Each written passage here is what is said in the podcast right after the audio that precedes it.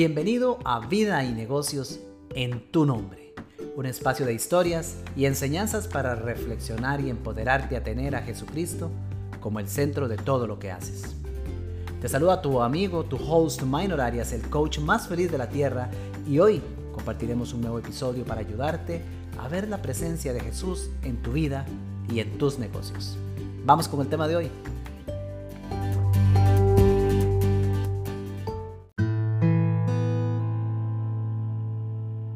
Hola, hola, ¿qué tal mis amigos? Saludos y bienvenidos a un nuevo episodio de Vida y Negocios en tu nombre.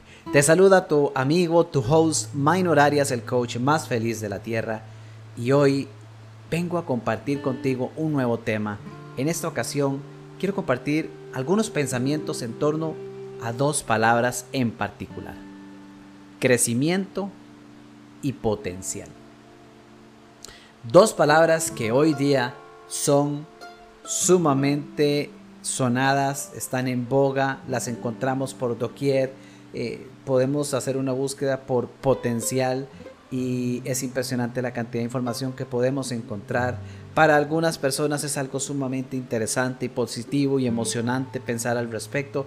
Para otras, caso contrario, hablar o pensar de potencial es algo incluso frustrante porque de alguna forma u otra sienten que no han encontrado cuál es su potencial eh, o hacia qué están destinados a hacer y, y se convierte en una carga. Pero como quiera que sea, tanto la palabra crecimiento como potencial hoy día son términos sumamente famosos. Y quiero referirme un poquito en torno a ellos dos con algunos pensamientos para compartir. Y voy a comenzar haciéndolo ayudándome de un pequeño párrafo, un pequeño texto tomado de la introducción de un libro de una persona que ha sido uno de mis eh, primeros mentores en el, en el campo de la formación en liderazgo y desarrollo personal. Eh, me refiero a John Maxwell y en este caso voy a tomar unas cuantas palabras de la introducción de un libro llamado Las 15 leyes indispensables del crecimiento particularmente en, lo que respecta a la palabra potencial. Dice John Maxwell de esta manera en, la introducción de este libro. Potencial es una de las palabras más maravillosas de cualquier idioma. Mira hacia adelante con optimismo. Está llena de esperanza. Promete éxito. Implica plenitud. Nos indica grandeza. Potencial es una palabra basada en las posibilidades. Cuando pensamos en esta palabra, debería de animarnos, debería de inspirarnos. Yo particular siento, que la palabra potencial, concuerdo con lo que Maxwell dice, porque siento que la palabra potencial nos, nos permite dar una mirada optimista hacia todo eso que aún podemos llegar a ser, hacer tener. La palabra potencial nos dice, hay más, falta camino. No importa qué tan bien o no tan bien esté tu vida, pero mientras haya potencial, denota esperanza. Hay oportunidad. ¿Y quién, quién no se regocija de tener oportunidad? Como decía, de repente algunas personas tratar de elaborar al respecto tiende a ser un poco frustrante porque a la hora de pensar en el potencial casi irremediablemente les lleva a pensar en su propósito y, quien, no quien no siente estar viviendo o saber cuál es su propósito tiende a querer frustrarse por no conocerlo y entonces pensar en el potencial que tiene sin saber exactamente cuáles son esos grandes dones y de qué forma ya hoy está viviendo su propósito se puede convertir en algo complicado. Pero partamos de una base y digamos que hablar de potencial es hablar de esperanza, es hablar de aquellas posibilidades que están latentes, es poner la mirada hacia adelante y decir, sí, puedo ver aquí donde estoy. Pero cuando pienso en potencial, puedo ver allá donde quiero estar. Y puedo sentir en mí las posibilidades de poder llegar allá. Pero en torno a esta visión emocionante, en torno a este análisis y visión de lo que puede ser tu potencial, surge una pregunta inevitable. ¿Y cómo hacemos para llegar ahí? ¿Cómo hacemos para alcanzar ese potencial? Y la respuesta a esta pregunta tiene que ver con la segunda palabra que te comentaba al principio, crecimiento. Para poder alcanzar, o más bien desarrollar, porque el potencial no necesariamente es algo que queramos ir a alcanzar, es más bien algo que tenemos, pero que no hemos desarrollado. Y para poder desarrollar ese potencial innato que tenemos, la respuesta para lograrlo es creciendo. ¿Cómo puedo desarrollar mi potencial? Pues puedo desarrollar mi potencial creciendo. De ahí viene el concepto de crecimiento personal o incluso crecimiento o desarrollo profesional. De apelar al potencial que tenemos para dar más, para ser más, para tener más, para hacer más. En otras palabras, el potencial de crecimiento. Debemos crecer para poder desarrollar ese potencial que tenemos. Pero entonces viene una pregunta nueva. ¿Y cómo hacemos para crecer? ¿Qué significa crecer? Y a mí, cuando llego a este análisis filosófico acerca de cómo hago yo para crecer, de alguna manera siempre me gusta apelar a, a una metáfora. Y, y en este caso la metáfora es volver a ver a la naturaleza, volver a ver una planta.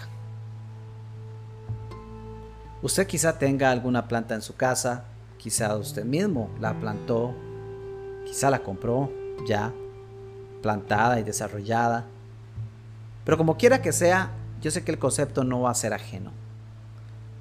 Sabemos que no importa cuál planta sea, esta viene como resultado del desarrollo del proceso de crecimiento a, partir de qué? A partir de una semilla sembrada. Entonces usted puede tomar una semilla de, no sé, de, algún fruto, usted puede tomar eh, el, hijo, decimos nosotros por acá en Costa Rica, ¿verdad? él puede tomar un hijo de una rosa tal vez y plantarla con la esperanza de llegar algún día a ver ese hermoso fruto, ese, esa hermosa manifestación de la, de la rosa propiamente. Y usted puede decidir plantarlo, ¿cierto? Ahora, usted hace lo que le corresponde. Toma una semilla, planta, no sé, limones, o bien el ejemplo de la rosa. Y usted sabe que de la noche a la mañana, o mañana no se va a levantar y va a haber una rosa ahí. Usted tiene la esperanza de llegar a verla, pero ¿qué sigue? ¿Qué sigue después de eso? ¿Qué sigue después de haber hecho la plantación? Hay que cuidarla, ¿no? Inevitablemente hay que cuidarla, hay que atenderla, hay que cuidar la tierra. Curiosamente, hace tan solo unos minutos regresé de visitar a mis padres. Mi papá tiene una mano espectacular para cuidar de, de rosas y plantas en general espectacular. Y precisamente estuve conversando con él esta tarde, pidiéndole algunos consejos, porque en el balcón de mi oficina tengo una rosa que me encanta, me fascina. Pero esa pobre rosa fue trasplantada y si bien está creciendo, claramente le falta fuerza. Y le pedí algunos consejos a mi padre. Ahorita al llegar acá a la, a la oficina, antes de grabar este episodio, Seguí los consejos, comencé a remover la tierra, la podé, le aboné, la regué, cuidé de ella. Y de alguna forma digamos que ya hice mi parte. Pero hay un detalle importantísimo que no quiero que perdamos la, de, de perspectiva. Por muy bien que yo haga mi parte, o mejor aún, por muy bien que mi papá hace su parte a la hora de trabajar con las plantas, no importa qué tan bueno sea el trabajo que hacemos, la única razón por la que esa planta crece es porque Dios la hace crecer. Y acá quiero valerme de una cita bíblica como es costumbre para estos episodios. Y el día de hoy corresponde a la primera carta de Corintios, capítulo 3, versículos del 5 al 7. Primera de Corintios 3, del 5 al 7, que dice de esta manera. ¿Qué es Apolo? ¿Qué es Pablo? Son servidores que recibieron de Dios dones diferentes y por medio de los cuales ustedes llegaron a la fe. Yo planté, dice Pablo. Apolo regó, pero el que hizo crecer fue Dios. De modo que el que planta no es algo, ni tampoco el que riega, sino Dios que hace crecer palabra de Dios. Entonces, en, esta corta, hermosa lectura del libro de Corintios, escrita por Pablo, nos dice que tanto Apolo como él, Pablo, son servidores que recibieron dones diferentes. Lo mismo podemos decir en este instante de ti y de mí. Somos servidores que hemos recibido dones distintos en nuestra vida. Continúa el texto y dice, Gracias a estos dones ustedes llegaron a la fe. Pero luego Pablo especifica utilizando la misma metáfora de la siembra. Yo planté, decía Pablo, y Apolo regó. Pero el que hizo crecer fue Dios.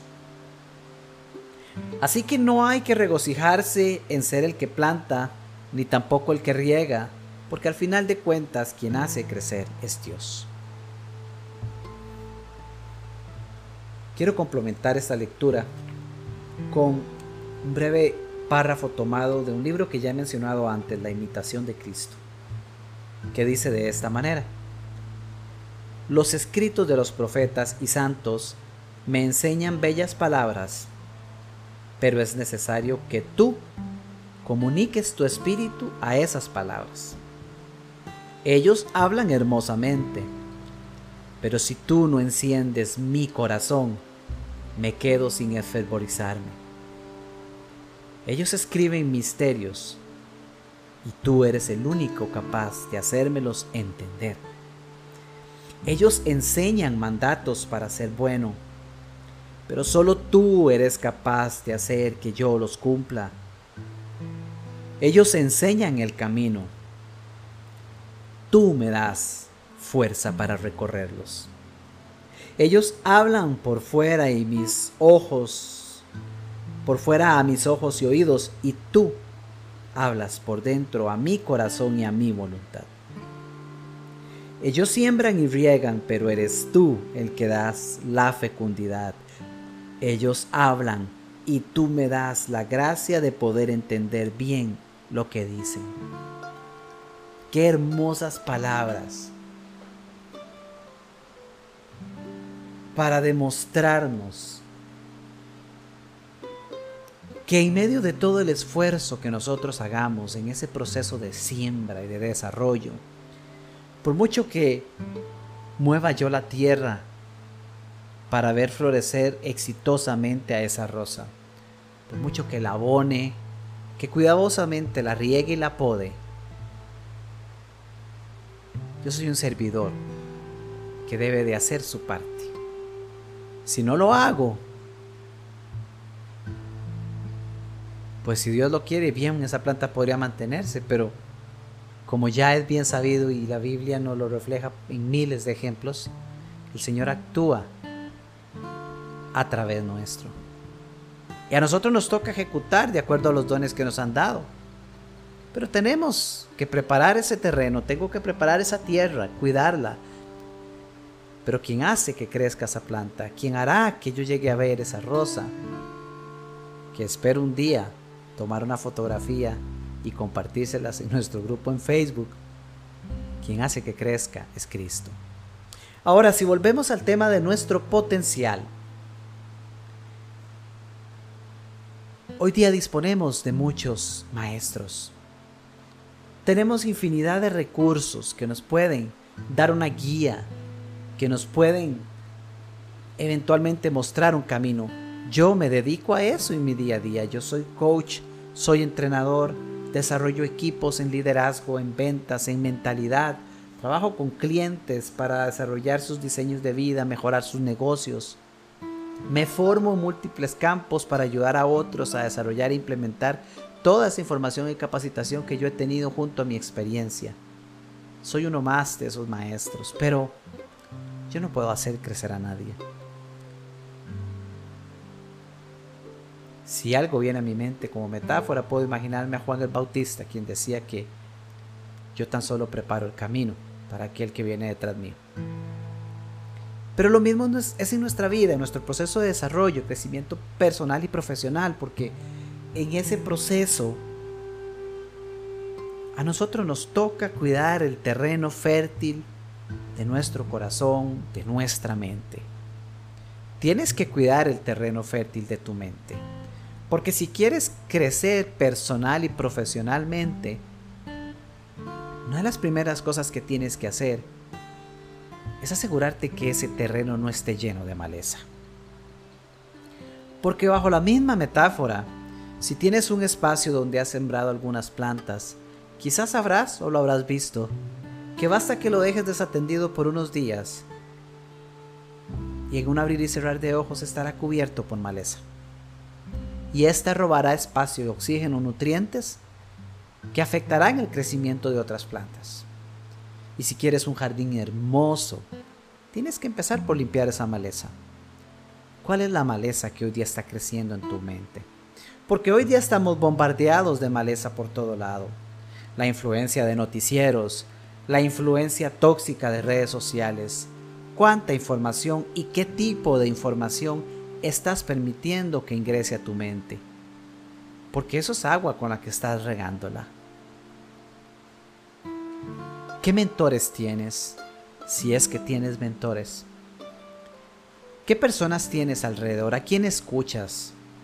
¿Cuáles son los temas que dominan tu vida? ¿Son noticias negativas? ¿Son historias inspiradoras? Tienes que preparar el terreno para que el Señor se encargue de hacer el crecimiento en ti. Porque el Señor está dispuesto, y más que dispuesto, deseoso, de hacerte crecer. Pero para lograrlo, al igual que con esas plantas, necesitamos preparar el terreno. Ahora, creceremos por la gracia de Dios. Pero yo hoy no puedo jactarme de cuánto he crecido, de cuánto conozco, de cuánto sé, de qué bien me va, de qué tan bueno está mi negocio. Porque como dice la palabra en la lectura de Corintios, como bien lo dijo Pablo, de modo que el que planta no es algo, ni tampoco el que riega, sino Dios que hace crecer. En otras palabras, no está en mí regocijarme por qué tan bueno he sido plantando o qué tan bueno he sido regando el jardín de mi mente.